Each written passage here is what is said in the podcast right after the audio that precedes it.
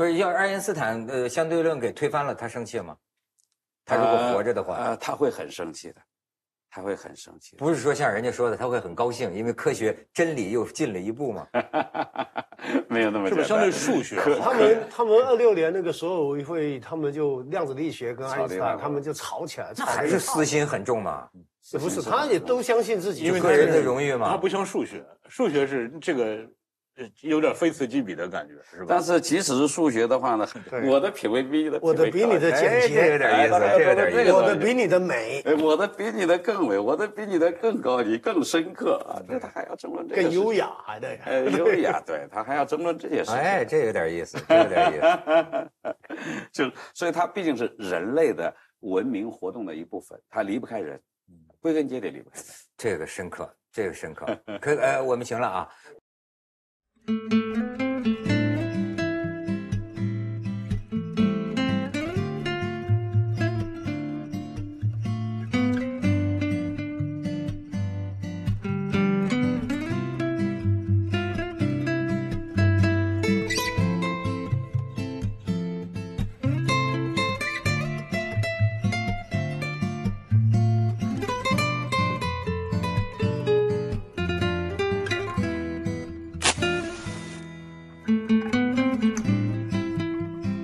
本节目由给你深度好睡眠的喜临门床垫独家冠名播出啊，刘哥，哎，今天咱们迎来两位大老师啊，这个邱老师，您是这个二进宫了，对对对，对吧？咱们这个中央美院实验艺术学院的院长，这个跟我同年同月同日生的邱志杰老师，这我们有时候凑一桌麻将啊，有时候跟找对象似的，嗯，但是这找对象呢有这个奇缘，嗯，对对，奇缘。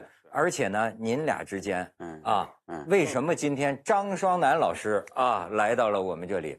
这个我也跟邱老师找找一个对象，嗯，因为邱老师有个志向，我看邱老师他的志向就是融合哲学、科学、美学、艺术、水墨绘画什么等等，养女儿是吧？就是，就就就他他想成为这样一个通人，呃，通人和。那已经成为了，但是我至少知道有一个已经成为了张双楠老师，张双楠老师，所以你们俩对对对。对关系特别好，关系特别好，对对，我这就是我们认识的原因，就是这个，就是因为邱老师的这个志向，哦，我成了邱老师理想志向当中的一部分。那您的志向是什么呢？啊，我的科学研究主要是呃，对外面说造卫星，其实我们不造卫星，我们造望远镜。天文望远镜，然后放在卫星上面，放在空间站上面探索宇宙，这是我主要做的事情。但是呢，有时候在想的时候会想点别的事情，比如说会思考艺术和科学的关系，会思考我们到底是怎么理解审美的。最近我听你们聊天，确实有这个感觉。这个艺术家呀，越聊越像科学家。嗯，这个科学家呢，越聊越聊越像艺术家。艺术的怀抱。六哥，你有这感觉吗？是的，是的。我觉得可能到了某种层次，就是我觉得我们一开始的弊端就是文理分得太早。那么，有的人越钻越深，他就意识到这个弊端了，他就会不自觉的会弥补自己的基因。嗯嗯嗯。我觉得可能有这个。那邱老师，你为什么对科学一天比一天兴趣日增呢？我其实老百姓们啊。人民群众对艺术是有很多误解的，嗯嗯，比如说？误解第一大误解大概就是认为艺术家是神经病，啊，然后不是吗？呃，不是，不完全是，对对对，那个有的艺术家装神经病，并不是装神经病，就那个咆哮派书法家写字的时候啊啊，那个那个是装神经病，哦，也不是。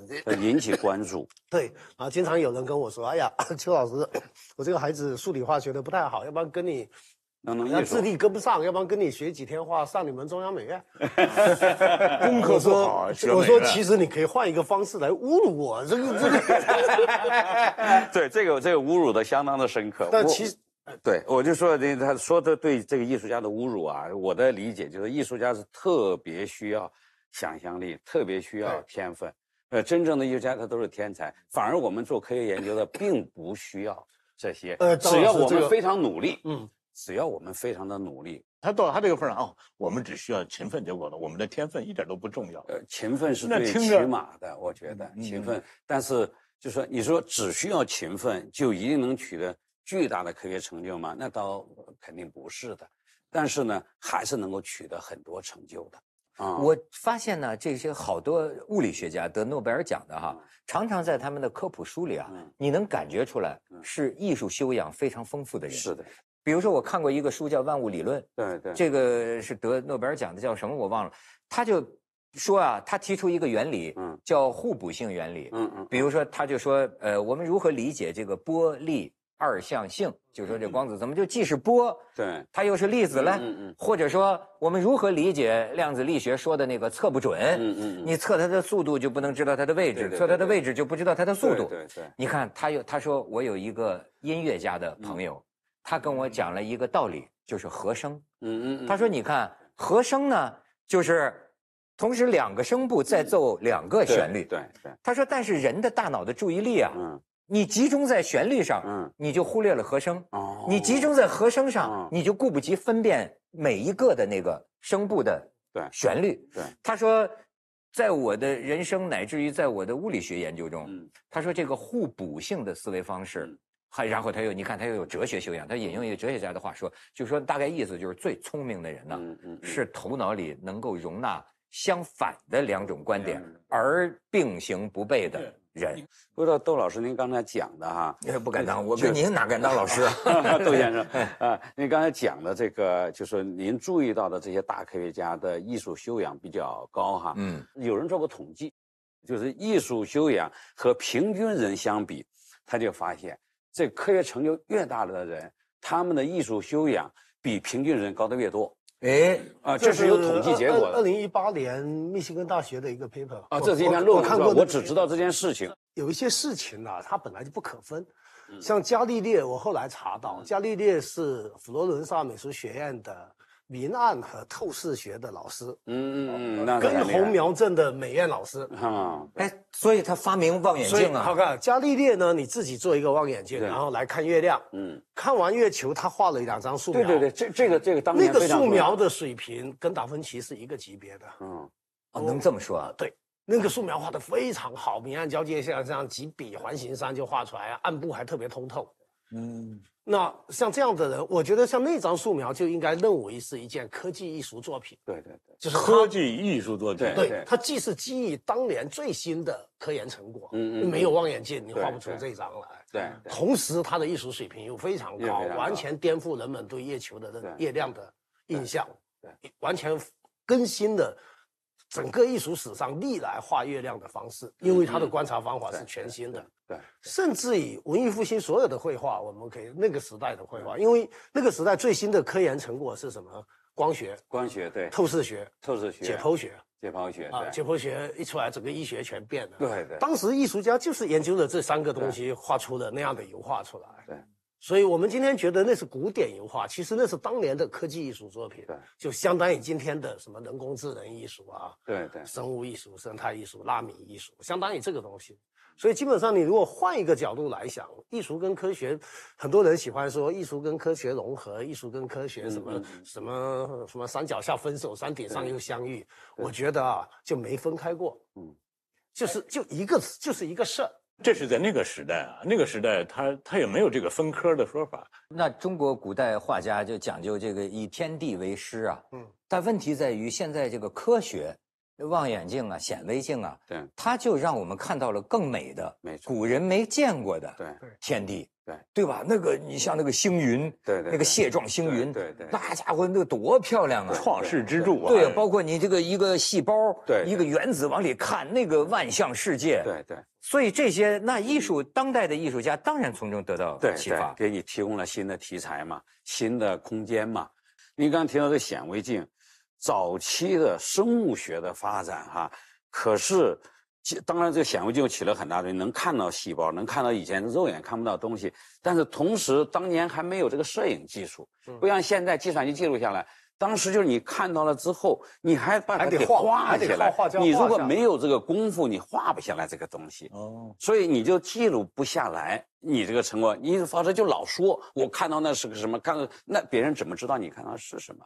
但其实自古艺术家的工作是跟科学家没有两样的，嗯嗯，都是我猜我这么做能够让六哥买我的画，或者让涛哥买我的画。我猜涛哥这个人比较文艺，我要把这个事情画成这样，他就会喜欢。六哥这个人啊比较闷骚，我要画成那样，六六哥就会喜欢。然后我就试着这么去画，把这个圣母给改成这种风格。涛哥一看不行了，喜欢买。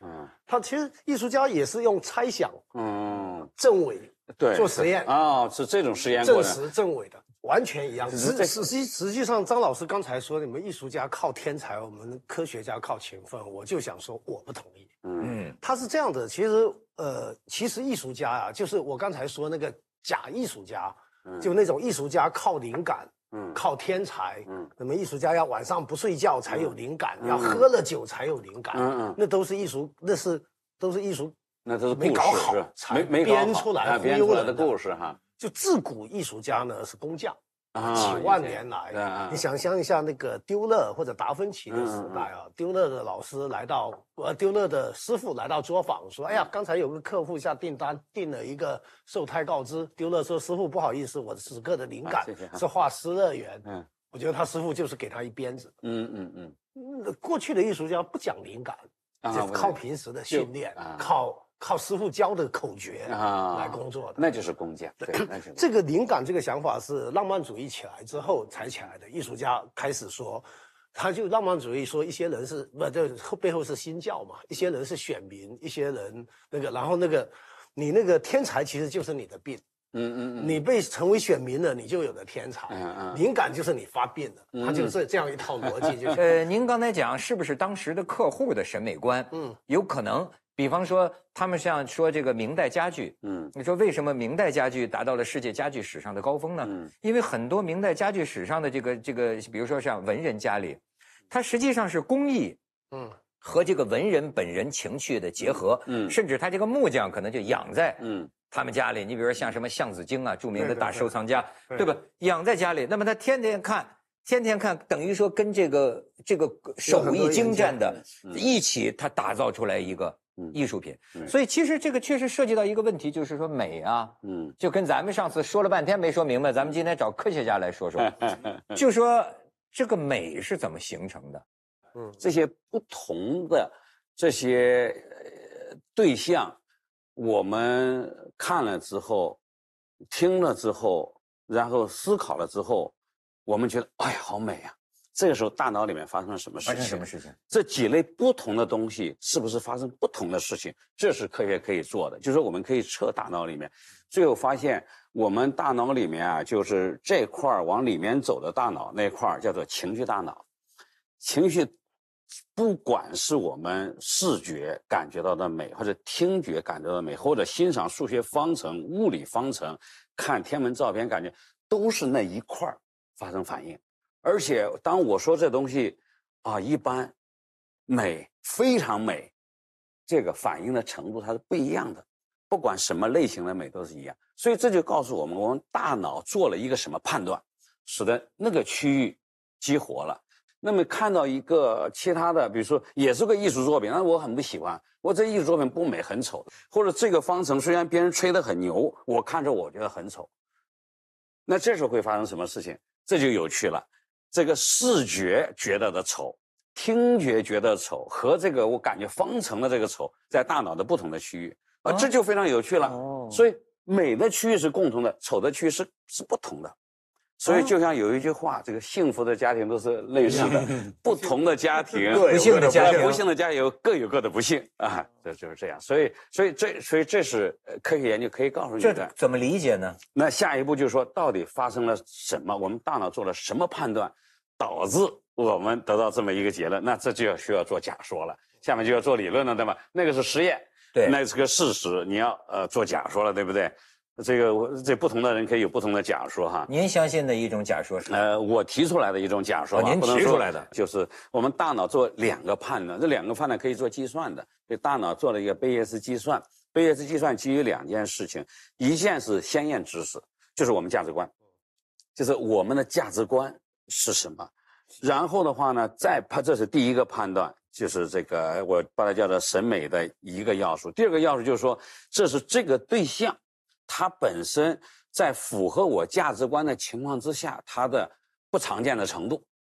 所以，如果一旦符合我的价值观，我接受它了，我接受它了。但是我接受它也可以，这个很常见。比如说叫熟啊，比如说这一这一这一盘咱们这个水果。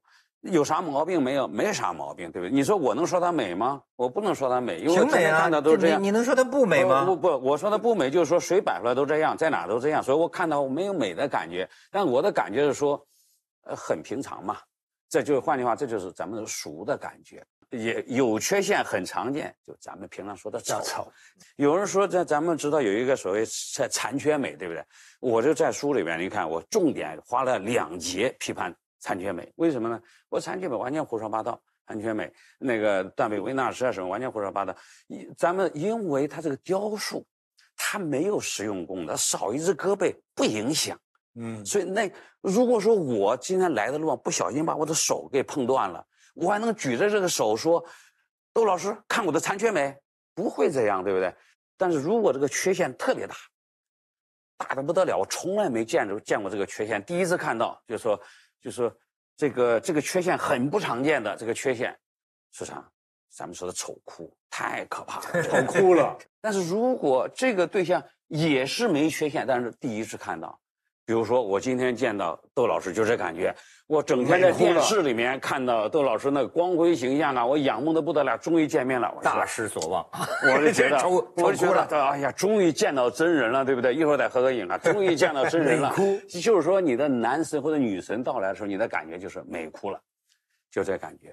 哎，张老师，我刚才问了您个问题啊，就是说像你们这个成名的物理学家，那我我没成名啊，我是普通的科研工作者。哎，就是说。要是一个物理学家这个否定另一个，比如说您的观点，要是另一个物理学家在科学上，对，他否定了你的观点，对，这个他刚才破除我一个认识。过去我认为科学家 被人否定是应该高兴，因为意味着真理又可以向前进了。但是他告诉我的，我觉得让我想起世俗。他说也不会是吗？不是这样子的，不是这样子的，就是说。科学家对自己的理论的维护，那是想尽一切办法。这我这个我们不如果有证据给你证伪了呢？我想尽一切办法把我的理论弄得和这个证据还去符合，是不会轻易的抛弃我们的理论的。这是科学的保守主义，这是对的，因为这样能够保证科学的每一个进步都是非常扎实的。最后在什么情况下？我这个被证明错误的理论终于没有人提了呢，我退出历史舞台了，我不再为我这个理论辩护了，而新的人直接就接受了更新的理论。我们科学是这么发展的，并不是说我向全世界宣布我的理论过时了，同志们不要再学我的理论了，没有发生过这样的事情，从来没有发生过。他退出历史舞台了，他是有他的阶段性合理性或者阶段性贡献。新的人进来，他是能判断这个理论和新的理论，因为已经有一大堆证据证明我的这个旧的理论不行了嘛，对吧？但是我不放弃，我一辈子就搞出来这个东西了，对不对？我是不能放弃的，一定要坚持。有有那个放弃，然后又弄出一套更新理论的那那算不算？非常的少，非常的少。这这就是我，所以人的寿命有限是好一件好事。嗯，怎么讲？否否则我会维护我这个理论，维护一千年呀。如果我能活一千岁的话，那科学的进步只能以千年为阶段了呀。现在好在我们的寿命 只有上百年，不死就不能推翻你吗？也很难推翻。我越老，我的成就越大，我的影响力越大，你很难推翻。科学不是讲实证的吗？是讲实证的，但是我不甘心呐，我还在这儿呢。我的威望越来越大呀！不是人家的证据拿出来，您那您爱因斯坦能不承认吗？所以爱因斯坦在他的后半生，实际上科学上他是没有太多成绩的，但他从来没有认输过。但是所以就变成了一个什么局面呢？大家都很尊敬他，在爱因斯坦面前不谈论别的事情。哦，不是，那真理是什么呢？真理是等爱因斯坦去世了之后，大家可以在。所有的地方都可以谈论更新的理论了。天哪，对，就是跟咱们幸亏死得早，跟咱们文科也也没什么两样啊 啊！所以，所以我说，我对科学的这个这个梦幻有点打破了。呃，但是呢，就就说这，我认为简单的是非，那人家是很容易判断。简单的，但我们是指的。或者说，我还听到说哪个呃，应该是普林斯顿大学吧，说比如说这个教授获奖了，嗯，呃中午他们在食堂碰见的时候，其他教授会把插的钢笔。当然，这也是若干年前，在饭桌上送给他，嗯，就表示就跟那古代武士，我要把我的兵器，嗯，就是就是那种，但是呢，他是建立在他取得了成就，但是并没有掩盖我的成就或者否定我的成就。您比如说，所以他能做出这种非常 这个什么的这种举动。对，您您非常有骑士风度的。您您比如说，我最近注意到您呃一个研究，或者或者说您的这个团队吧，您还专门提到，我觉得很重要。嗯。但是张山老师说，显然国际学术界没有给予注意。嗯。就因为这个跟我们想象的很有关系啊。就是过去我们以为这个黑洞。对。这个黑洞不是极大的这个这个引力嘛？然后呢，它的时间会变慢。对。然后，假如说像星际穿越一样，假如一个宇航员掉进时空里去的时候，停留在黑洞世界上面，他最后的身影，那么因为他是就变到无限慢了。对。所以我们要是站在远处。会看到，比如说六哥穿着宇航服啊，会看到六哥永远的，对对，实际他真人进去了，对，但是他，你看到的永远他停在了那个世界上，对，这是我们过去得到的，对。您说您的团队有一个论文，对对，就是算出来说是可以跟刘慈欣再再交流一下，对对对，就是说实际上。对，不是这样，实际上就不会有一个人固定停在那儿，而是会掉进去，会掉进去。我觉得这是很重，是不是真的？对对，我我而且我们发表的论文，那，我们在这篇论文里边，你讲的这个以前的观点哈，包括霍金，包括我刚才讲的呃温伯格先生他的书里面也是这么写，最后也要动在那个地方，最后也是我们看到的最后挥手的那个那一幅照片。所以像这样的人。还有最还有二零一七年获得诺贝尔物理学奖的索恩，像这些人都是持持有这个观点的。我在我们在那篇论文里面，把所有这些人的大牛，这些大牛的科学家持有这个观点的他们的论文、他们的书在里面全部都引用，给做了批判。我们这篇论文也发表了，非常艰难哈，和审稿人、编辑吵了很久，终于发表了。但你说发表了，大家就认可了吗？不认可，不认可，只是说。我们的在写这方面的论文就不允许我们发表了。哎，这那那到底你们说对了还是说错了呢？我们这个没有人能够说我们的计算哪里有问题，他只是忽略你。哎，你们这科学家都是一帮什么人呢？我说，所以这我们是由我们是人，是人组成的。像这些人在。很早的时候，一九三九年的时候，一篇论文里面提出了这个观点，那是神一样的人物，o p e n h e i m e r 在一篇论文里面抛出了这个观点。从此之后，这个观点就被学术界就接受了，就接受了。这些所有的这些大牛的书啊、文章里面都引用了那篇文章。然后我们的这篇论文证明，一九三九年那篇论文的计算是错的。不是，那就是说人不会停在黑洞世界就进去了。对，为什么呢？就原因啊，我们在论文里面也解释的很清楚啊。因为停在那个地方，这是黑洞的世界的一个广义相对论框架下的一个标准的行为，应该就是这样子的。如果这个黑洞是个我们讲静态的黑洞，它是不变的。嗯。但黑洞在那，我往里面掉，黑洞怎么会变呢？大家觉得这很自然，就不会变嘛，对不对？对。但是我们我们的计算表明，如果你把往里面掉的这个宇航员的质量。对空间的影响包括进去，这个黑洞的世界会稍微膨胀一点，以至于你本来想停在那儿的这个世界膨胀的把你吃进去了，是这样的效果。所以，假如一个宇航员他被呃就像那个星际穿越，他进入黑洞，在远方的观察者看到他最后的身影是什么样的呢？看到就掉进去了，没了，而不是动在那个地方。它不是时间不不，它最后的一刻时间越来越慢吗？是越来越是变慢了，但是呢，当它非常靠近黑洞世界的时候，黑洞世界膨胀出来，把它给吞进去。哦，长出来，哎，把它给吞进去了。我们计算的这个过程计算的很清楚，在图里面。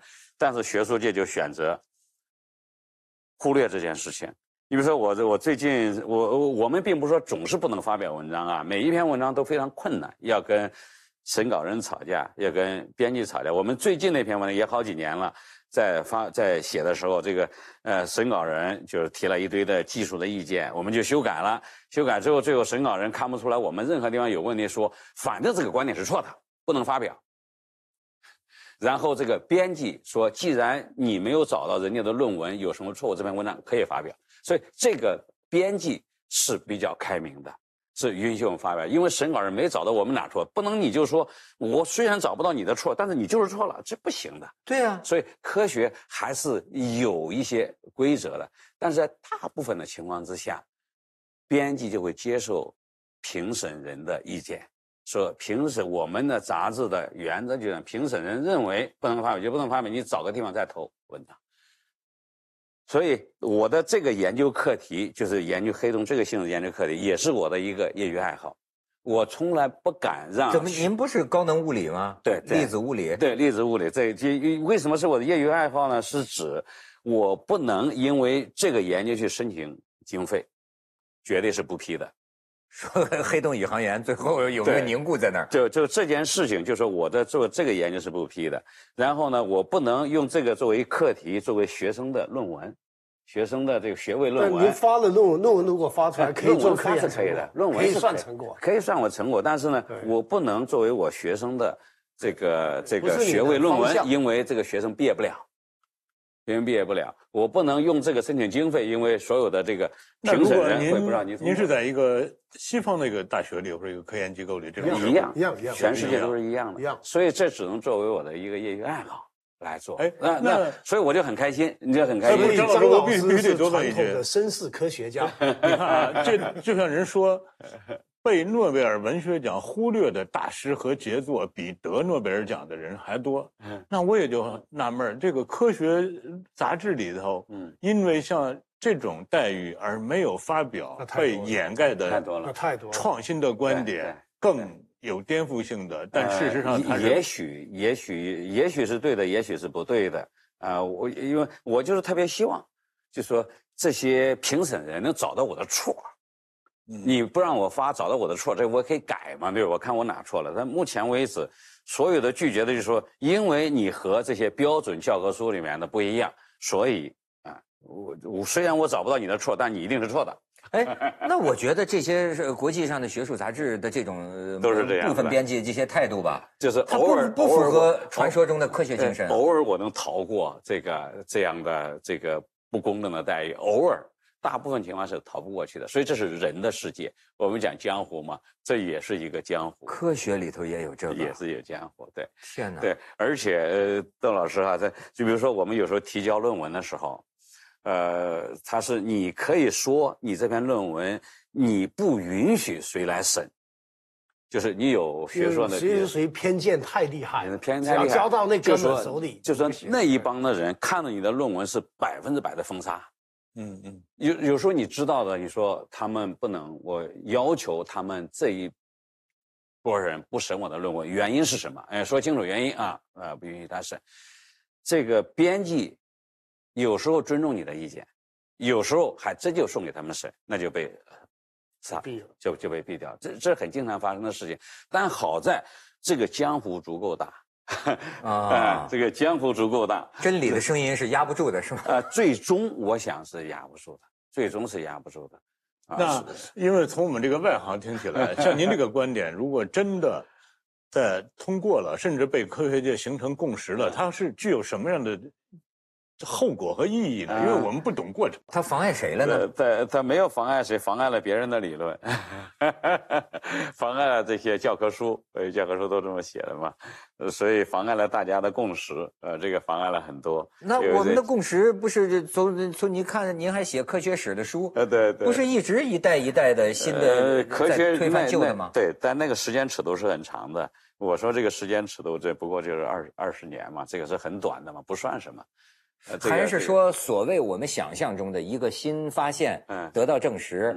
你看，我我我脑子里有一个幻想的概念，叫科学共同体。嗯，这个概念也很神秘。对，就是说，呃，好像大概意思就是全球有这么一个共同体。对对对，是有，确实是有。所谓这个共同体，是不是还需要？对，你哪怕计算无误，嗯，但是呢，对不起，你在这儿沉默几十年吧。对，是有。等几十年。对对对。要是在这几十年里。再有别人对不断的发表同样的对对形成了一定的这个概率声势，嗯，也许有一天可以把你扶上正位啊，是有可能，呃，而且很有可能这件事情就被人忘记了，彻底忘记了。然 然后过了几十年之后，又有另外一个人做了。那像我们这种外行，脾气又暴点的，我们听着就受不了啊。这就是我们我们叫做这是科学的保守主义，这确保往前走的这些是经过了千锤百炼的啊，也有它的积极，有它的积极意义。所以有时候是说，这个时候大家没有被接，大家没有接受它，然后就被忘记了。然后呢，过了五十年。过了几十年，又有另外的科学家做出来，但那个时候大家可以接受了，大家就接受所有荣誉都归这个人了。然后做科学史的人一发一挖掘，发现哦，五十年前人家已经干过了。那对不起，呃，这个大家对你的这个墓啊的默哀三分钟而已。听起来不光这个文人千古的是怀才不遇啊，这个原来科科理科生很多很多也太多很多，多少真正的发明可能被埋没。对，但是但是科学终归是要往前走的，终归真理终归是会被发现的，所以这点我们是相信的。对对对，这个在这个里面，有些人得到了荣耀，有些人没有得到荣耀，但是只要大家按照这个方式往前走啊，就最终我们是会把这些真理都给找出来的啊。我觉得这是积极的一面。然后因为否则的话呢，如果你说你是对了，大家头脑一热，大家就都接受了，过了几年又说这个东西又错了。这那个科学不就乱了套了吗？所以这个保守主义啊，长期来讲，你说可能对个人来讲是不公的，但是科学，它很坚持，它的一旦留下了知识，它非常的靠谱。他就是这么一步一步走过来，就这个稳扎稳打是需要付出代价的，而且而且代价就是张老师。对，而且这个涉及到确实是，我觉得张老师应该给我们讲一个逻辑问题，就是说最近我们讲科学讲的比较多哈，科学家经常讲就是证伪，嗯，就是可证伪，对对对。其实呢，我觉着您应该给我们讲讲这个证伪原则是，比如说我们一般望文生义觉得应该证实嘛，对对对吧？你发现了个东西叫证 实嘛，对。但是为什么说证实的不算科学理论？能证伪的才算科学理论。这对您您讲的这这个一般确实我们的科学教育里面很少强调证伪这一项。我举个例子来讲哈，比如说，呃，我有一个理论，我这个理论是预言，呃，邱老师来的时候今天是穿蓝色的衣服哈。对。邱老师来了，果然穿了蓝色的衣服。证实了。你说明我这个理论就是对了，对不对？对啊。但是还有八个理论也都预言了邱老师今天穿了蓝色的衣服。这八个理论完全不一样，但都预言了这件事情。那你说这八个理论都对了，但是八个理论相互之间是矛盾很深的，但是都可以做出同样的一个预言，或者说这八个理论每个理论预言了八个预言、七个预言，其中有一个大家是共同的，那这个被证实了，那这八个理论都对了吗？不能，所以就是证实不完全可靠的原因就在于它的这个。最终是不能够唯一的确定这个理论是不是对的，但是可以证伪。证伪什么意思呢？我预言邱老师今天要穿蓝衣服来，他穿了一件白衣服来，说明我的理论在这个方面出错了。对，这是一件好事。那么我找到我的理论哪出错了？这个我这样在这种情况之下，我的理论就会进步。否则我说。邱老师穿蓝衣服，他来了，那我就坐着我这个理论没法有没啥可改进的了。我说他穿蓝衣服，他穿蓝衣服了，我还干啥？他最好今天来的是穿的白衣服。我一看，这个理论我赶紧检查，哦，原来是这个地方有问题。那么我现在修改了之后说，邱老师今天是穿了蓝衣服啊，今天我预言他穿蓝衣服、穿白衣服，这天我改了之后，他就应该穿白衣服来了。不仅仅如此，我还预言他参加下一次的节目的时候是穿红衣服，然后他出现了，果然穿了红衣服。那那果然没穿红衣服呢？那我的理论还是有毛病，还要修改。对呀，那什么时候找人？那就是一不断证明你错了。所以每一次证实就加强了我对我的理论的信心，说明在预言一次挺靠谱，两次也靠谱。八次都靠谱，说明我这个理论比较靠谱，但永远不能证明我这个理论是完全是对的。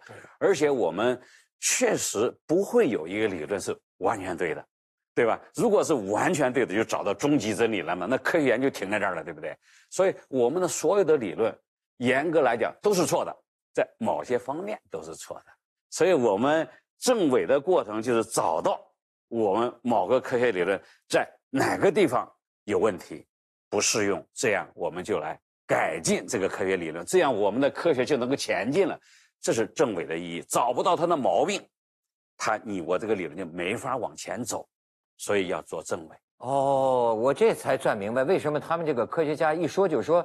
必须可被证伪。我就老我老是直觉这么想，可被证伪你不就错了吗？你如果你这个理论，你说我不能做出一个可被检验的预言，就换句话，这个理论没法被证伪。那换句话，你这个理论永远没法被改进，你永远也不能知道它是对的还是不对的。那就是说，你这理论出来的时候就假定了它不可能是终极真理。对你比如说，好的东西就是好的东西，我这句话，你说是是个科学理论不？你能证伪我这句话不？说邱老师今天会穿着衣服来，对，这这个这个没有啥意义。邱老师没穿衣服来，他他不会呀，他他不会呀，对不对？因为因为他出了这么一个病，比如说，呃，邱老师穿的衣服永远那么有格调，这又变成了一种，这就不可证伪了。因为格调这件事情是审美判断，对吧？这个这个这个审美判断，这就不可证伪了。因为刚才邱老师一开始就讲，说他特别欣赏的。两个，一个是爱因斯坦，一个卡尔波普，对吧？他喜欢读他们说，这个这个正伪性就是卡尔波普提出来的，这是比较现代的科学方法，这是一个伟大的科学哲学家卡尔波普提出来的。当然，科学哲学家很多，呃，对科学做过很多的总结，而且卡尔波普又是在科学哲学界不受待见的一个科学哲学家。但是科学界接受的科学哲学，今天主要是卡尔波普的科学哲学。这也是很有意思的，这是个不受他们同行待见的一个科学哲学家，反而是我们科学界是最尊重的一个科学哲学家。呃，他的这个科学方法对我们的现代科学的发展是极为重要的。老说一句话叫“听君一席话，胜读十年书”。嗯，我现在发现啊，你比如像跟张老师坐在一起，听君一席话，我得先读十年书，真的。所以在这方面，我是变得越来越。老是越来越小心，老觉得自己可能并没有真正抵达人家想传递的意思的本意。对我懂，但是他们俩为什么坐一块儿呢？这科学家和我，我就跟你说啊，有的时候啊，他不知道会弄出什么现象。对对，我我觉得要发生化学反应，有比如 有些时候，呃，一个一个科学家，呃，他给我们的启发可能是偶然的。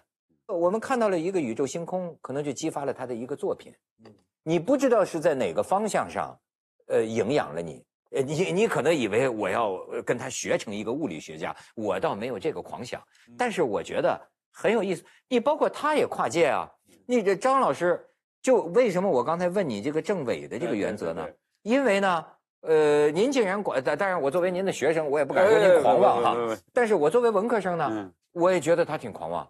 就是他狂妄到他呃有一个轴劲儿的，他就说我要用科学的政伪原则来把历史上所有的美学理论检验一遍。结果，哎呦，我真佩服您这个学问呐！不不不，敢当不敢当。他把所有的都都陈述了一遍，最后呢，他就是用科学的理科生的方式，他为咱们美学史啊下了个结论。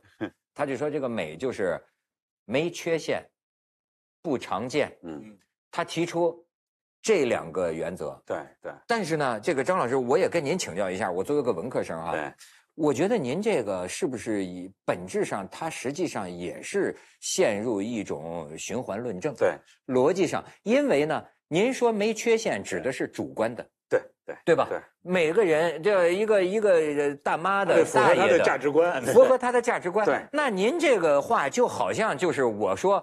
美就是，我觉得美的就是美的。是的，这个您这个结论好像在我们这个逻辑上讲，它对您说的完全是对的，而且审美就是这样子的。因为我想理解的是，是你为什么说它美？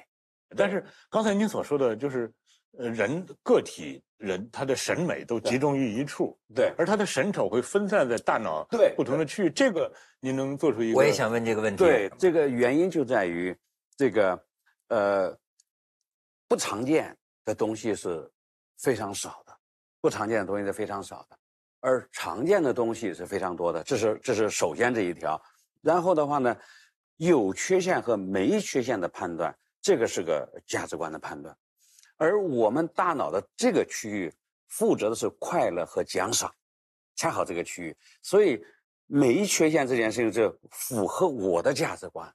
我觉得这个审美对象。我拥有它，我看到它是对我的一个奖赏，然后再加上它非常稀有，就用到这儿了。艺术家的讲，我们的艺艺术的辨识度，对吧？我们的风格，我们的个性，就把这个没缺陷的这个奖赏给它放大了，有了刺激了，所以我们这个区域就开始活跃起来了。所以这就是为什么会在这个区域。但是呢，这为什么丑会分布在呃不同的不同的区域呢？那就是说，不同的各种，就是说不符合我们的价值观的东西是各种各样的东西，符合的是少的，符合的是少的。不符合的是更多的，所以这就是丑的多样性就会非常的多，所以会有各种各样的丑。所以的话呢，我们大脑不同的区域负责处理不同的丑，不同的就是说，比如说这个是反正是不舒适，对，不舒适。这个地方的不舒适在这个地方反应，那个地方不舒适在那个地方反应。但我们大脑里面负责舒适的快乐将就只有这一个地方。这是我们大脑形成的，那是不是这跟进化有关系？这这是我后面特别想理解的哈。这个一定是带来生存优势，是吧？我们觉得孔雀美，那个母孔雀是觉得它性感了。你看它长这个尾巴这么大，也不利于它跑，对不对？对。但是它能够承载这么大的一个尾巴，说明它它很强壮，它牛，它很强壮。对啊，另外一个虽然说你现在看着跑得挺快的，这个尾巴小嘛，但是它的基因不好，它不够强壮。所以这个母孔雀选择时候，它选择这个尾巴非常大的、伸得非常开的，那就它很强壮嘛。这是一个选择过程，而这也是它的稀有性的一个表现。你肯定这个尾巴长得越大越难嘛，对不对？而且长这么大的尾巴还活着，嗯嗯，还没有被别的东西给吃掉，那说明它很它要很厉害。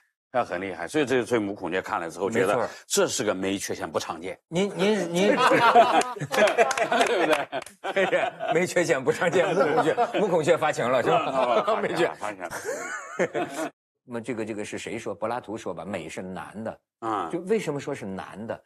就总有一个啊，你不能自洽的地方。就是你哪怕你研究生存史、进化史，我看一个呃，这个心理学家马斯洛，他就觉得。他说：“我们不能仅仅把人呐完全当成一种动物去研究。嗯，但是比如说人的这种对宇宙的好奇、嗯审美的需求、嗯自我实现的需要，嗯，他说这些个东西没啥用。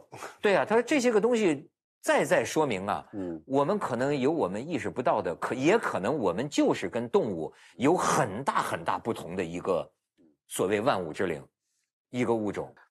归根结底。”还是在你的价值观层面上面，你就觉得这样的话呢，你确实就是很厉害，确实就是很厉害。你这个这刚才讲孔雀这个大尾巴还能活下来，那个鹿这个这长这么大，竟然没被哪卡住卡死，那它就是一定是大脑很聪明。长这么大都没被卡死，那显然那显然很聪明，厉害选鹿跑得很快，也被没被吃掉。那你就是这所有都显示出来，你比别的厉害。你比别的厉害，所以是用这种方式来展现原因，就展现你的没缺陷不常见，展现出来。所以你最后呃呃进化不断这么选择嘛。还有一种呢，就是审美疲劳。对对，就一开始你觉得很美，后来觉得我我当时怎么那么傻呢？就就会喜欢这种东西。对对。那么这个用您的这套理论怎么解释？就是变这件事，审美疲劳少见多怪。对对。对，您您讲是对的，对，审美疲劳就是从不常见变得常见啊，就是换句话说，从美变成了熟了，这是脱敏了。对对，就是所谓审美疲劳，其实是无美可审。它本来是没缺陷的，现在仍然是没缺陷，但只不过以前是不常见的，现在觉得常见了，所以就是所谓的。那张老师这里又有一个推论了哈，如果审美疲劳意味着脱敏，其实还有一种情况，一个是你老看然后审美疲劳，一个是你价值观变了。对，这也是会的，这也是会的。那这里面就出现一个问题了，不存在永恒的艺术品。哎，对对对，艺术品是有保鲜期的。按道理说是这样。那蒙娜丽莎保保保鲜期还没过吗？我们今天看蒙娜丽莎的心态，跟文艺复兴的人看蒙娜丽莎心态是完全不一样的。我们是看防弹玻璃后的蒙娜。对，我们看的是古董，而且我们看的是唯一性，并且它还叫附着的信息。你比如说，刚才他把这个盘子装置成那样，嗯，我本身我可能觉得这这算什么呀？这这。很危险，但是说这是装置大师邱志杰老师的杰作。对，你马上你会觉得哇，真不得了。蒙娜丽莎就起到这种加持作用，因为你从小到大所受的所有的美术史的教育都告诉你蒙娜丽莎是杰作。对对。已经在价值观上已经接受了，而且就只有那一个。我们去台北故宫啊，我们看到《兰亭序》。我们有没有能力去觉得《兰亭序》不美？我认为我们四个人都已经被剥夺这，已经被剥夺这个权利我们要感觉的《兰亭序》不美，你就不是中国人，就不是中国人。对，你要进了卢浮宫，感觉的蒙娜丽莎不美，你就不是文明人，你就不是人，就不是文明人，不是文明人。就是其实古典艺术是很霸道的，对，就是他就拿这个告诉你，美的标准就是他，你跟他一样就叫美，对，写的跟王王羲之一样就叫字写得好。那那那你其实是对，反倒当代艺术确实是好啊，确实因为你 一直被教育，觉得给你了很多解释，他的微笑啊，各个角度颜颜料啊，光线啊，给你各种解释，你的价值观形成，这就是美，不是这样就不行。那么仿制品、复制品，你说比它好不好？没有好不好，它就是复制品，它没有唯一性。这个我我我我我记得像那个有一个美国的，就是安迪沃霍啊，有一次这个在纽约展这个蒙娜丽莎，嗯，然后呢就是排队一个人八秒钟，一个一个人只能看八秒钟。后来这个安迪沃霍就说了一句话，说为什么不做个复制品呢？对，我还看到一个说法，比如说现在让你穿越回二十年前，嗯，呃，比如说让你选呃两款手机的设计的工程图纸，嗯，一款是诺基亚，一款是苹果手机。你会选哪个手机？手机的设工程图纸保存下来？嗯，我我觉得苹果是美的。我肯定选诺基亚。这个是你看，因为它价值观它更早啊。对，这是价值观，或者是价值观，或者是在同一个年代，比如那时候，比如苹果推出苹果一，诺基亚推出了比如 N 七五，对，或者是它的，我看到这个理论是什么呢？你对它的价值判断是附着了很多故事。对对，这个故事就是后来诺基亚，后来苹果成为全球的最好的手机。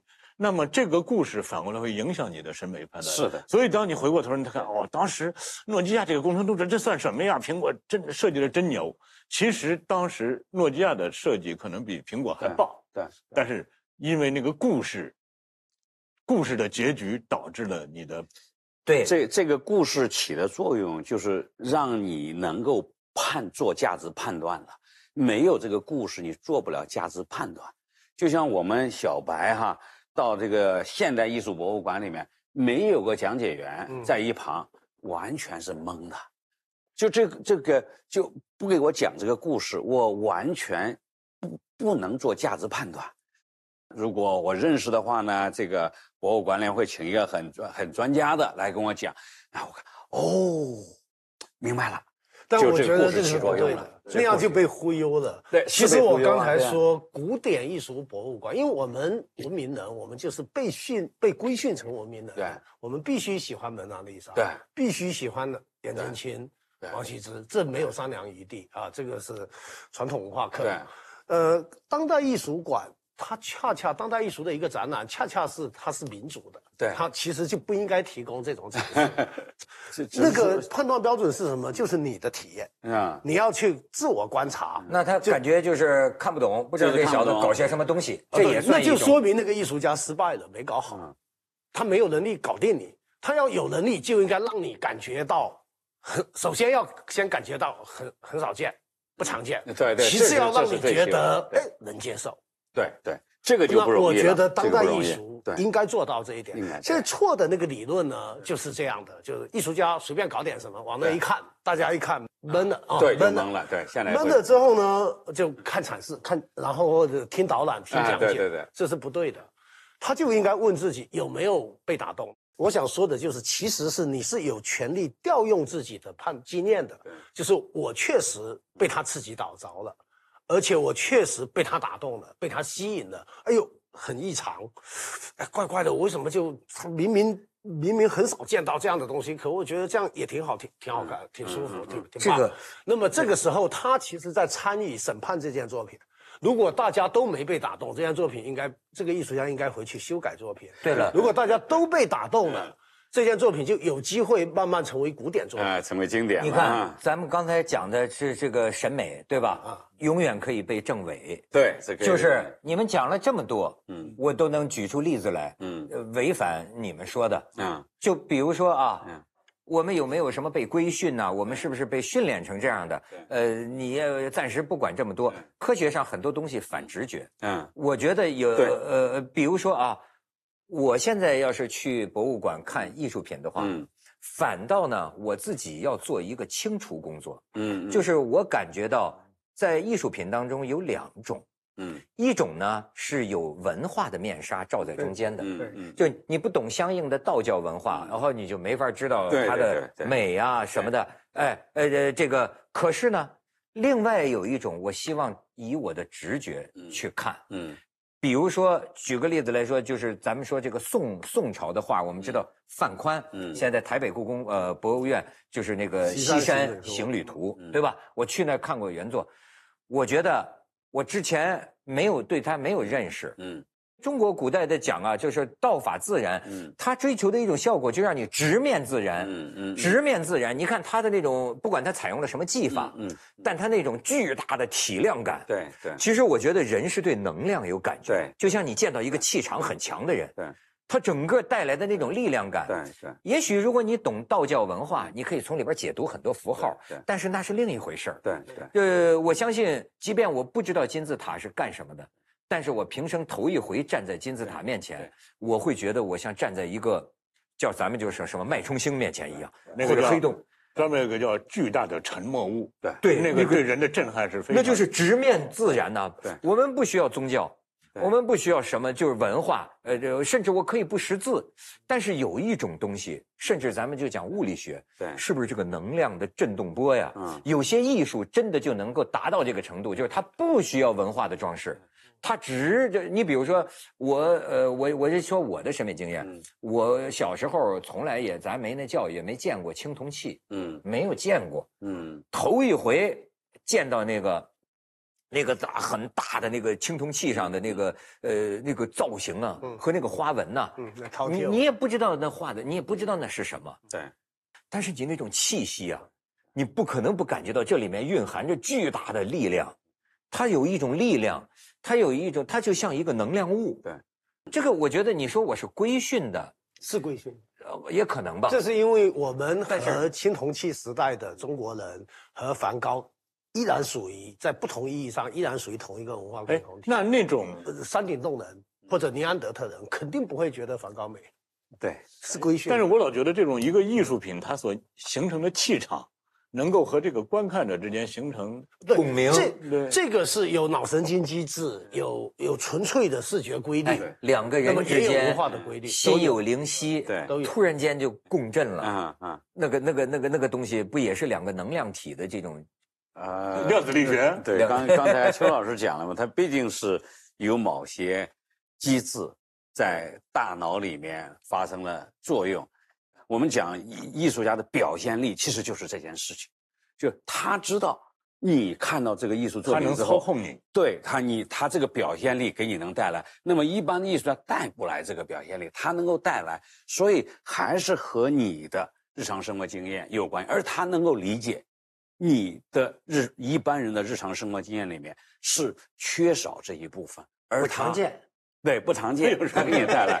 所以，所以咱们刚才讲了，就是说他这个做这个审美的这个测试的时候，同时问你一个问题，你回答了美、不美、丑之后，他问你你理解不理解这个审美对象？结果是什么呢？美的那一部分基本上都是理解的。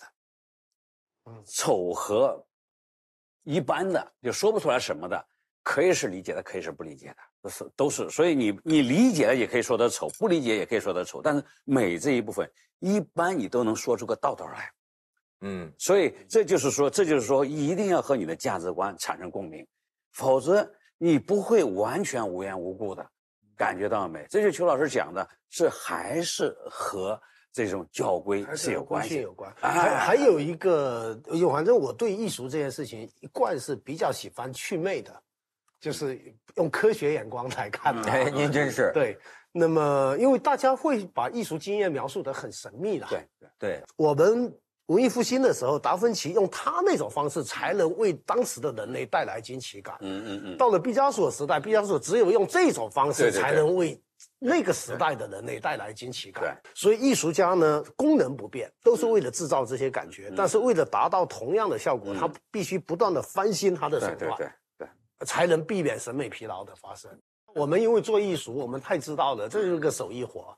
然后我们有一整套的秘密，知道怎么让你产生那些感觉。嗯，那些感觉。我们教学生不就是教这些教这些手艺吗？对对对。因为我是闽南人嘛，我从小学书法是弘一法师这个系统。嗯嗯嗯。很多人就说：“哎呀，弘一法师因为是高僧啊，道德高尚啊，心平气和，所以写出来字没有烟火气。”嗯。你怎么解释呢？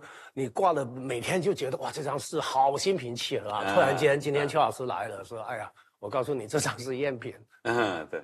他们并没有妨碍你过去那二十年一直被他打动啊。对，为什么赝品照样能打动人呢？我觉得这才是最解构那个，嗯，最祛魅的。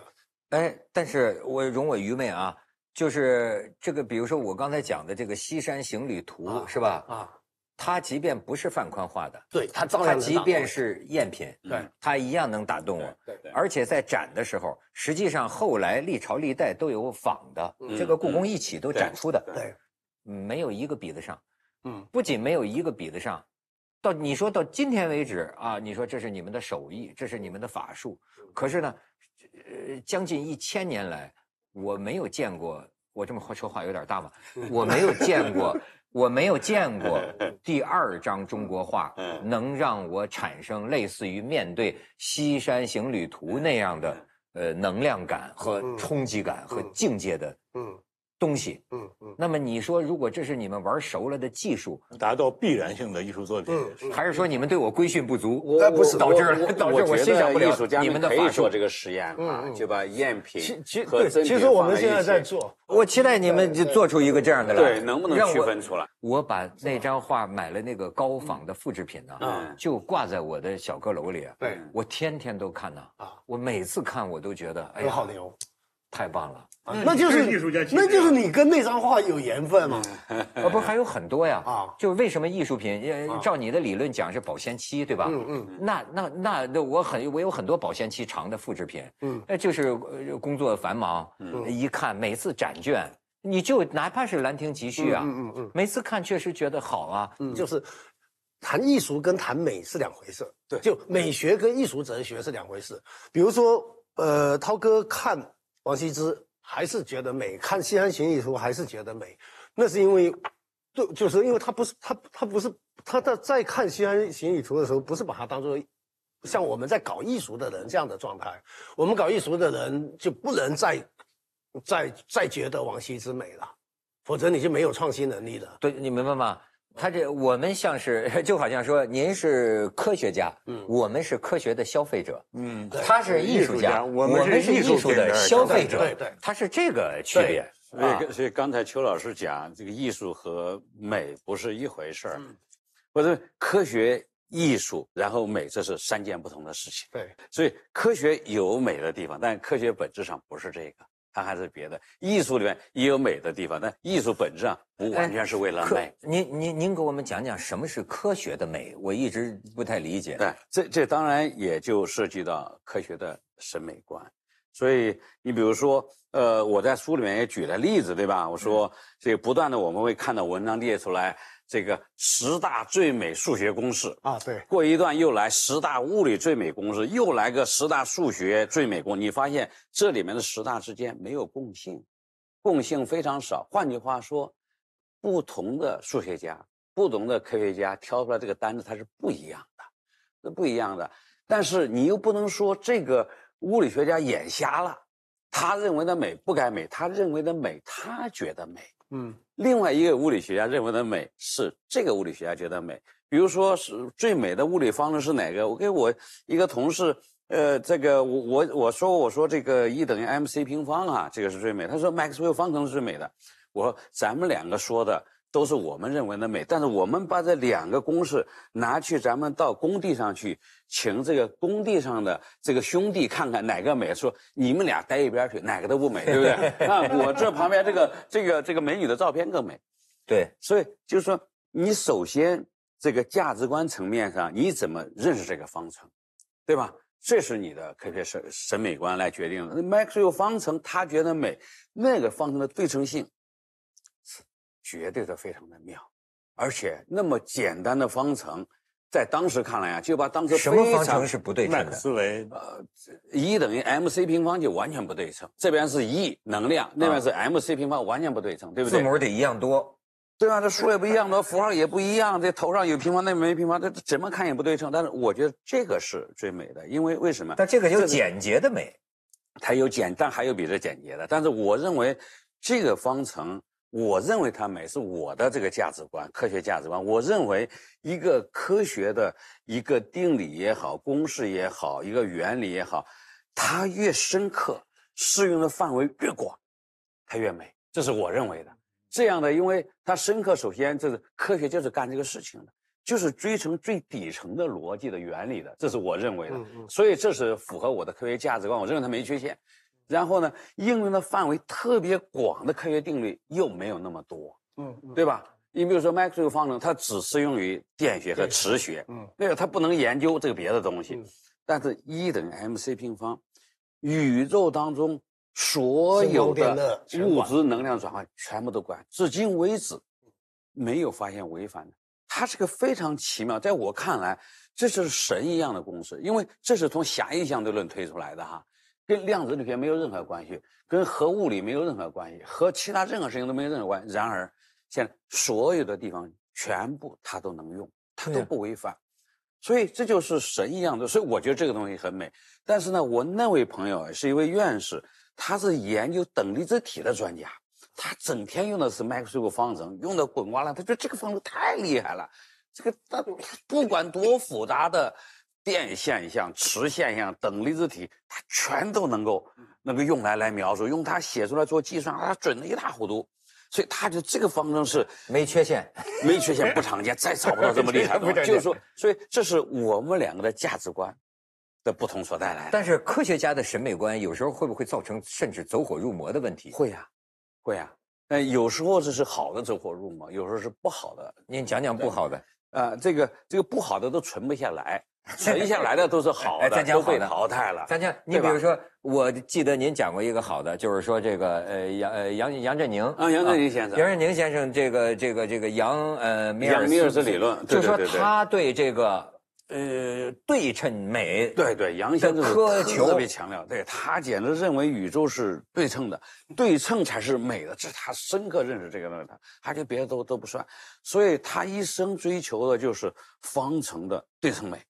当然非常有成就，也拿了诺奖，什么都是这个追求的结果，所以这是非常好的。那他甚至可以假设，所以杨缪斯方程应该说比他拿诺奖的成就那个成果还要更重大，是现代我们的现代物理理论框架的最底层的东西，是他杨缪斯方程。但他这不能因为这个拿诺奖，为什么？这个方程太深刻了。你就没法。爱因斯坦也是靠光电效应对，太深了。所以他拿这个东西，他是先做的，那不是靠这个拿诺奖。这个东西太深刻了，所以一直到今天，我们都没有深刻到诺奖都不配。对，所以我说，有些人的学术成就，有些人的水平，远远高于诺奖。爱因斯坦、霍金、杨振宁先生都属于这个，但好在。爱因斯坦还有点不重要的成就，比如说光电效应，足够拿诺奖了。杨振宁现在还有点不重要的成就，足够拿诺奖了。但他最重要的成就，杨缪斯理论，没有拿诺奖，也拿不了，因为他这个方程，你说本质上来讲，它又不是完全正确的东西，不是完全正确。它又是我们这个所有我们物理现在最我们规范场论的底层的理论，它不正确在哪呢？这个方程当时写出来的时候，在会上讲的时候，这个方程预言这个世界没有质量，所有的物粒子的质量都是零。它如果不是零，这个方程不能对称啊，它就对称不了。嗯。所以，所以这个像包里那个非常著著名的物理学家就说：“这是胡扯八道，这这方程这啥方程啊？呃，泡利不像原理，不像原理，这是啥呀？明摆着的，这个所有的粒子都有质量，都测出来了。就是我们也不是飘飘在那儿的，不是幽灵。你这个方程说我们全是，那明显不对嘛。”哎，杨振宁先生回答就说：“这个方程。”只能这样，它才最美，它一定是正确的。至于质量的问题，以后再说吧。这个这个这个是小事儿，这是这这这很难理解。就是说，都是小事儿，以后再说吧。以后再说吧，这个方程肯定是对的，描述我们这个自然界的最基本的事情。后来果然，我们的这个规范场理论，我们粒子物理标准模型，这个统一场论，那么这最最重要的现代物理学的理论，它的最底层就是这玩意儿。所以他那会儿就搞出来了，这是典型的审美决定，审美决定。然后这个这个质量这个事，后来就有人说，那那那既然这个方程这个不能有质量，那这个方程还是对的。那质量问题想个别的办法来解决，就是黑格斯场啊，黑希格斯希格斯场，呃，希格斯玻色子。对，它有杨先生这个方程，在这个方程的话呢，再有这个场和这个方程作用，这咱这个就有质量了。所以这个方程没错，质量是别地儿来的。嗯，别人来的，呃，这事就行了。但是有人就说这不胡扯吗？那个事情，他要加上质量，他这个方程就不对，就不对了。所以这个方程不能有。但是呢，这是有另外一个机制，当时还不理解。有人提出来有这黑格斯机制，就能有质量了，这样就都没问题了。杨先生那个也挺好，质量也就有了。那当然很多人觉得这不是胡扯吗？对不对？他就编出来一个东西，那最后发现了呀，这黑格斯粒子就发现了呀。当然，发现之前，我们的基本物理、基本粒子的标准模型就已经这么写了，就是否则没别的办法。这个事情就这么写了。这个这个基，它的背后的方程是呃杨先生的这个理论，然后这些粒子都有质量，是希格斯质量。来说这个玩意儿早晚得被发现。早得被发现 预言，要否则就不行。所以这是可证伪的这个理论。对对，要发现不了这个理论就麻烦了，对不对？那后来就果然就发现了，发现就获得了诺贝尔物理学奖。但杨先生没有因为提出这个理论获奖，是因为这个理论远远超过了这个东西。还是说诺贝尔奖难以确认这个理论的？它这是个理论框架，它不是一个很具体的一件事儿。所以这个这个诺奖，这个这个诺奖经常发给一些特很具体的一件事儿。对，你比如说爱因斯坦提出的相对论，它是个框架。这个诺奖委员会就觉得是很棘手这个事情，你怎么给呢？这个奖也没法弄，所以最后只好巴拉巴拉在他那一堆科学成绩里面找了一个，这就这是一件事儿，这光电效应这是一件事儿，这个事儿给诺奖是一点问题都没有啊，没有任何问题，给就给了啊。这个爱因斯坦非常愤怒，因为这件事情。他觉得这我这相对论的理论，这个这个应拿诺奖那都多好，对不对？给那个不重要的东西。你比如说霍金，霍金没有拿诺奖，对吧？你霍金肯定科学很牛嘛，大家都知道，对不对？并不是说他由于这个这个这个写科普书、坐轮椅才变牛的，他的学术界就是牛的不得了，就是他的理论非常的厉害，这太厉害了，没法获诺奖，就是我们证实不了这个玩意儿。那就是说，那就是说，诺奖评审委员会其实也是有您刚才说的这个科学上的保守主义、保守主义者这种考虑，就是他觉得他他听起来还必须得保守主义，必须得。还有个运气问题，还有有很多人是死的，就就是说，就说你呀不能太牛了，你提一个理论。啊，得两百年才能证实，那你一点希望都没有了，咋活诺奖？你还得证实是吧？你这个理论不能太牛了，就是像这霍金、杨振宁先生这理论就太牛了。而且像刚才您说的一个，我还甚至还让我想起，就是说这个这个杨米尔斯方程的这个对称性哈，是不是？你像。呃，爱因斯坦的这个相对论的这个方程，嗯，他当时也引入了一个宇宙常数，也是这个问题。后来这个玩意儿说是后来成了暗物质、暗能量的一个来源，暗能量，这是暗能量的来源。他当时是不是也为了一个方程的一个自洽性？他当时没有这一项，是因为他有这一项的方程不对称。爱因斯坦也是绝对相信对称的，所以他这里面就没有这个东西，就很对称嘛。对称就后来遇到麻烦了嘛，就是他不能解释这个宇宙。当时认为宇宙是静止的，所以他没有这一项的话呢，这个方程解出来，这个宇宙不能静止，要不就是膨胀，要不就是收缩。爱因斯坦爱因斯坦说，只好引进这么一个丑陋的东西，按这一项宇宙学常识进去，这宇宙就静止了。但这项很丑，他也始终是不喜欢。很丑的，很丑的，不对称了这个方程，这是很丑。那世界凭什么按照你的审美发展？这就是审美是人的价值观。去看望远镜，证明膨胀，他还这个这个毕竟。这是我们的价值观，这不是宇宙的规律。审美本质上来讲，所以这是个主观的东西。对，所以有时候会对，有时候会不对，因为这不是个自然的东西，它就是个人为的东西。所以审美本质上来讲，它不是一个客观，所以美它不是一个客观实在，它就是我们的主观里面的价值观和见识这两件事情，通过贝叶斯定理可以。做我们大脑作为计算，计算结果是丑、熟啊，这个美，呃，计算出来的东西。但是这个为什么这个这个他自己加的这么一个宇宙学常数，最后呢还真的诱导引导出这个，他也没有引导出，他就说这样就就宇宙就静态了。但是很快哈勃就发现宇宙是膨胀的，他就说你看嘛，果然嘛，这个很丑的这项就不该有，对不对？没有这一项，宇宙就膨胀了。你看，果然就就他又把它拿掉了。嗯，拿掉不拿掉？这但是呢，大家就意识到这个方子是可以有这一项，可以有。当然，尽尽管爱因斯坦说大家忘了，别记得这事儿，我没引进来这个数。就这个这这这比这个太丑了，就引进了。嗯，但后来这个这个一在一九九八年的时候，又发现这个宇宙是膨胀，这但是呢，它是在加速膨胀，膨胀越来越快。那这个方程呢，非得有一项额外的这一项不可。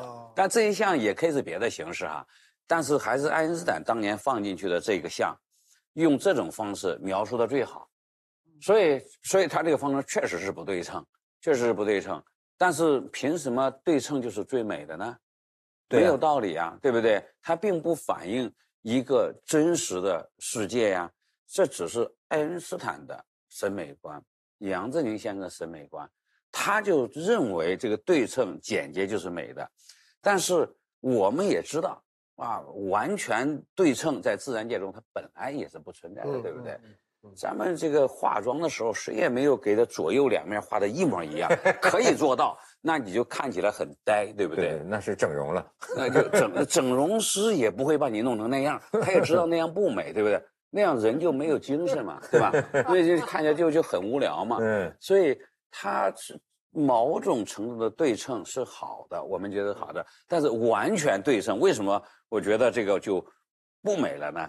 因为它就失去了。不常见的这个特性，完全对称就只有一种可能性，对吧？我左边脸什么，右边就得什么呀？否则我左右可以有点不同，这其实是哎最能够有。所以说我前几天听一个这个天文学家就讲啊，他就是搞观测的嘛，他他说所谓的暗物质、暗能量，他说其实也完全可能是没有的，就就是这个理论上，如果是数学上有点将来有点什么问题的话。它可能确实宇宙里没有暗物质、暗能量，你你相信有吗？对，您说的是对的，就是还是咱们回到爱因斯坦这个方程哈。如果爱因斯坦这个方程呢不加这一项，这个爱因斯坦放那一项，现在就解释不了宇宙的数据。所以这个暗能量就是说我要加上这一项，这一项咱们把它叫做暗能量。这是在爱因斯坦的理论框架里面，咱们需要加这一项东西。暗物质也是一样，也是。如果只用这个引力理论，只有这样的爱因斯坦或者牛顿的这个理论的话呢，解释不了，比如说星系里面物质的运动，所以需要加上暗物质就能解释了。但是，呃，您刚才讲的那位天文学家朋友说的是对的。如果说爱因斯坦的这个理论在我们地球或者太阳系或者我们附近完全是对的，但是呢，如果尺度再大一点，咱也没有检验过呀，尺度更大，对吧咱没这检验过。在那儿，如果说这个理论需要做一点修改，不完全是对的，那是不需要暗能量的。同样的原因也是可以不需要暗物质的，所以可能是有我们不知道的暗能量和暗物质，也可能是我们现在的引力理论还有缺陷。所以，或者是说我们在天文发现的这件事情上还有点缺陷，或者引力理论有点缺陷。但是你让我说是哪个呢？当然我不知道是哪一个，对吧？就并不能说是我们真的说宇宙当中我们真正发现的只是百分之几的物物物质和能量。这个是大部分物质和能量都是两岸。这个也是一种审美观的解释。为什么又和审美观有关系了呢？嗯，就说这种解释是我们现在用的假设最少的解释，就是只假设有暗物质、暗能量存在，然后的引力理论仍然是对的。这最省事儿，最简单、最省事儿的解释。但是这个带来的麻烦，就是我的一个研究的呃项目，就是要在宇宙当中探测暗物质，带来的麻烦就是说始终找不到这个玩意儿。嗯，所以还它如果说一直找不到，然后呢，我们把暗物质存在的可能性如果逐渐都排除掉，那可能就回来要弄一个稍微丑一点的理论了，在理论里面多加一些东西，这个是我们不喜欢的。因为我们做科学研究啊，有一个所谓的奥卡姆剃须刀原则，也就是我们的审美原则。简单的来讲，就是说我们希望用尽可能少的元素来解释尽可能多的东西。这是我们需要的。目前的这个模型是符合我们这个审美的，但我们的审美毕竟不是真理，这只是我们的一种价值观的判断。看您怎么舒服啊！对，换句话说，我们现在这个价值观就是我们的引力理论。我们现在在这个框架之下，认为有暗物质、暗能量。但如果没有的话，那么我们要需要接受一点稍微丑一点的理论，对这些引力理论做一些修改。这些修改，我们可能是很勉强才会这么做。这还是我们的保守主义，我们的科学的保守主义，尽可能不动我们的理论，尽可能不动它。但是不得不动它的时候，那就去动了。您看这个，我我我我看这个《星际穿越》哈，嗯，前一阵我又看一遍啊，看一遍我哭一遍，我就 我就我就觉得这个东西好，就是说，哎，这个里我看多了，我发现啊，他这个导演是有思想的，嗯，他把他这个思想放在里边对，你你我看他第三遍，我突然看出他有一个想法，嗯，我不知道你们有没有看出来，就是当时这个女宇航员，嗯。不是要去她男朋友那个星球嘛？对，呃，然后呢，那人说你有私心，嗯，然后这女宇航员说这个爱，嗯，就我一开始以为他们就是一点布尔乔亚的东西，嗯，后来我发现这个导这个导演有一种思想，我才意识到，我可能比较笨啊，嗯，就是他的意思是说，人呢为什么会呃怀念死去的这个前辈，呃死死死故去的人，就你对故去的，你看啊。你敬老爱老，嗯，这个有生殖的呃生存的原因可以解释，那循环养老嘛，对，循环养老。但是呢，把这事讲熟了，我觉得。对对对，从遗传生存的角度讲，为什么我们对故去的人要要进进进化出那么强的感情？嗯，他这个至少电影里他幻想出来的这个理论就是，也许我们发展这种感情是因为死去的人就去了那个高维空间，嗯嗯，那在那个高维空间里。他们和我们用这种爱啊联系，穿越时空的，你说这也算审美？对，这个科学导演、这个科学顾问哈，索恩嘛，他是二零一四年《星际穿越》出了，二零一七年获得诺贝尔物理学奖，啊，他这个电影里埋了他好几个科学理想，这非常有意思。他不仅仅是就弄一个电影，弄一个电影，他是完全他的业余的事儿嘛，哈，跟钱也什么都没有关系。他的科学理想。他一辈子要做的事情就是理解黑洞里面是啥，以及把引力波给找到，以及理解虫洞是啥。你看这电影里面道具都是这些。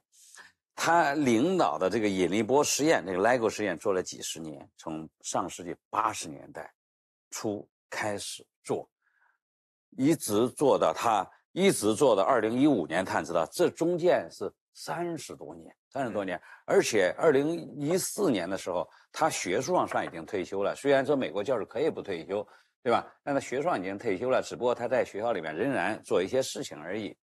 那么到了那个时候，二零一四年的时候，他的科学理想一个都还没有实实现，引力波也没有探测到。黑洞到底是不是真的能把它找到？他想用引力波这种方式找到这个虫洞，当然也没有找到。黑洞里面是什么，也还是始终不知道。然后这个有没有高维空间也不知道，这些都不知道。他做了一辈子，这几件事情没有一个有答案。所以他就在这去搞艺术。所以他就这个电影里面全部都实现了。首先，他最一开始探测到引力波是通过那个虫洞。对，引力波信号发生时空畸变，时空畸变，而且通过那个虫洞看到，你看在电影里面那个虫洞起了这个作用，它把它的引力波给探测到了哈，符合理论吗？啊，那当然不符合，不符合在科幻里面可以胡搞嘛，科幻里面可以稍微扩展一点嘛，但是毕竟虫洞理论上允许存在的，引力波我们知道一定有，但能不能探测到？二零一四年的时候，其实大家还是很悲观的，没想到第二年他就探测到了，然后再过两年就获得获得了诺奖哈。是没有想到的，那个时候，而且这电影酝酿了好几年嘛，对吧？所以，这是他的科学理想，用虫洞把引力波给找到了。然后的话呢，也因为这件事情要到那个黑洞里面去，所以就知道黑洞里面呃到底是什么。到黑洞里面去干什么呢？是想来研究引力和量子力学统一的一个理论，就所谓大统一理论。嗯嗯，这也是他一辈子想做事，也没弄成。他觉得要到这个里面把那个数据找到。能够把这个理论给验证了，这是他一个科学理想。而在里面之后，又进入了一个高维的空间，他在这个高维空间里和地面的女儿穿越时空，又开始传递这个这个引力呃这个黑洞中心的数据。又把又把这个高维的空间这个理想也实现了，而且这个从黑洞里面的东西又传到外面，我们认为是黑洞跟里外面不能够通讯的，对不对？对，他通过进入高维空间高维空间进行了通通讯，然后所以他的所有的科学理想在一部电影里面都实现了。好在。第二年，其中一个真的实现了，不仅仅是在电影里面实现，观测到了，观测到引力波了，而且是两个黑洞撞在一起的引力波，所以第四在二零一七年就拿了诺奖。所以我推测这个，当然我没好意思问他，他也到我们所里面去，没好意思问他搞这个电影是不是。呃，是不是对他的科学研究完全失去了信心？觉得我这一辈子大概做不成了，但是我总得有个办法过一把瘾，把这个事儿做成。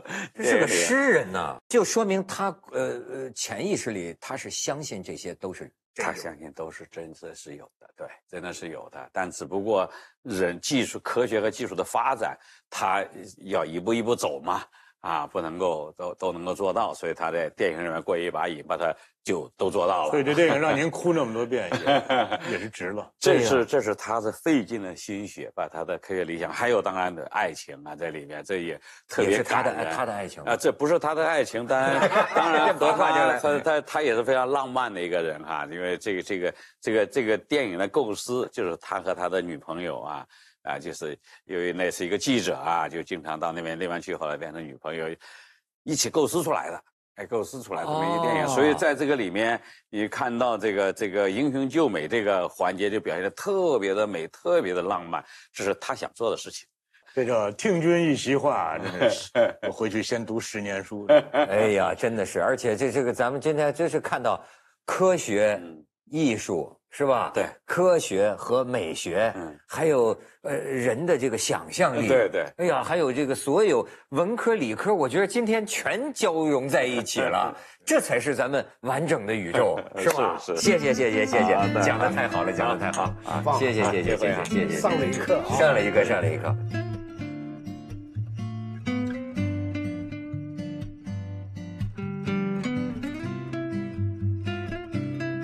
他们他们二六年那个时候会，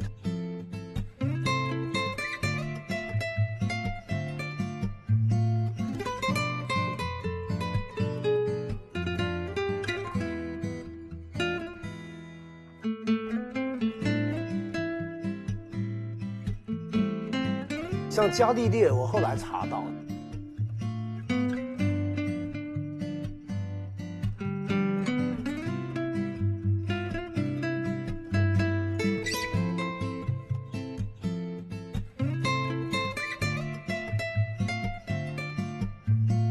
想一下那个丢了，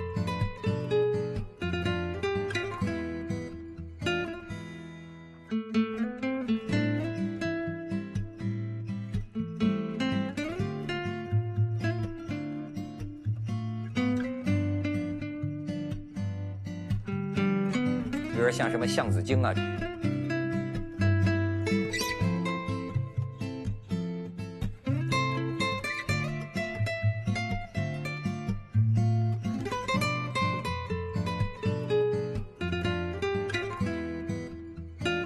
做了一个贝叶斯计算，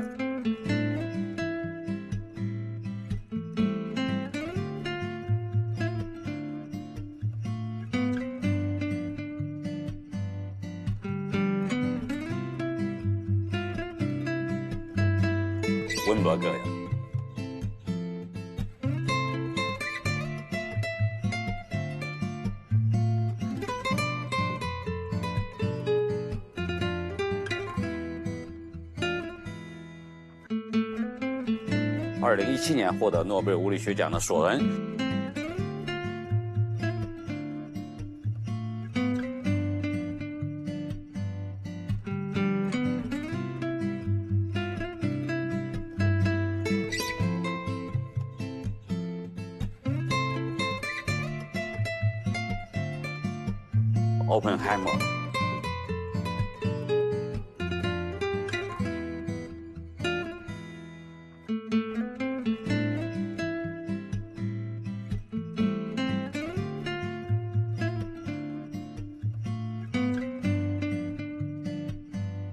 这个政委性是卡尔伯伯提出来的。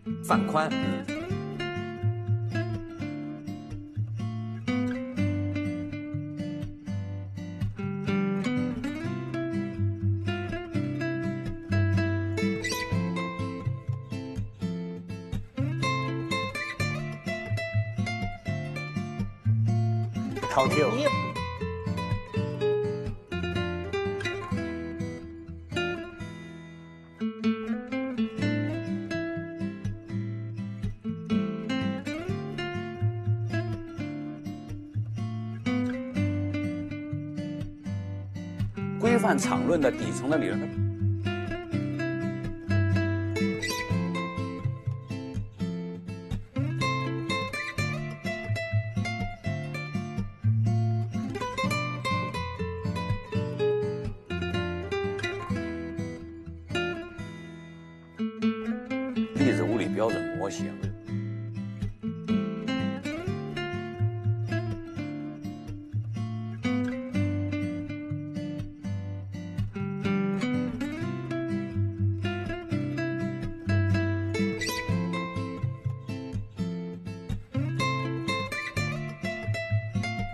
一个非常著著名的物理学家。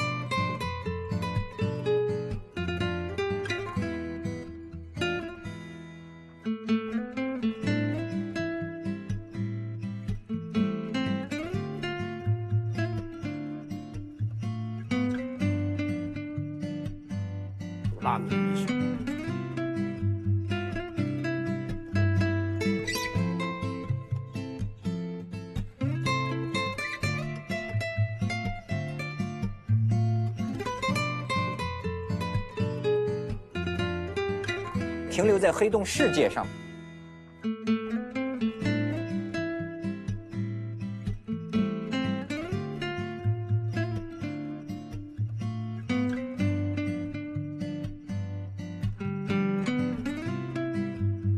爱因斯坦也是靠光电效应。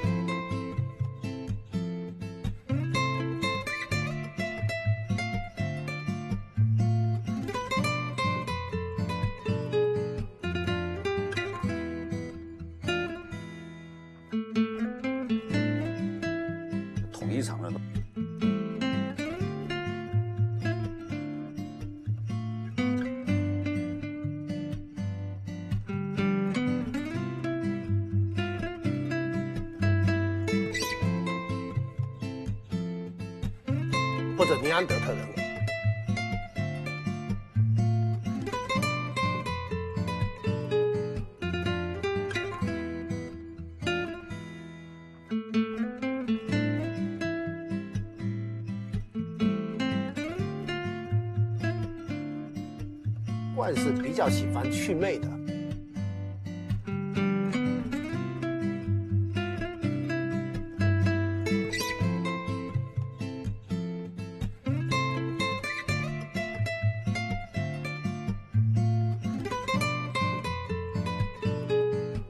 想个别的办法来解决，就是黑克斯场。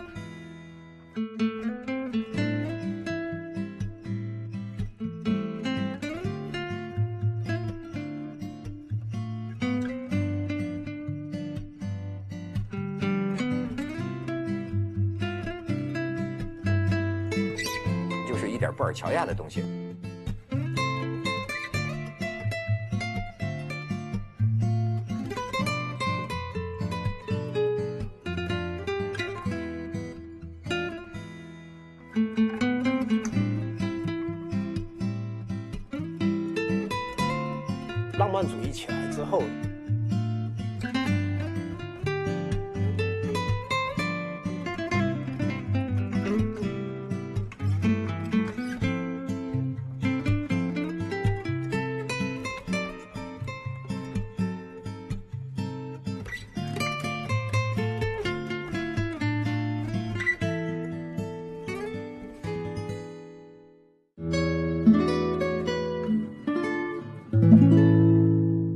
本节目由给你深度好睡眠的喜临门床垫独家冠名播出。本节目由北欧豪华旗舰型轿车沃尔沃 S 九零联合赞助播出。本节目由中国特香型白酒开创者四特东方韵特约播出。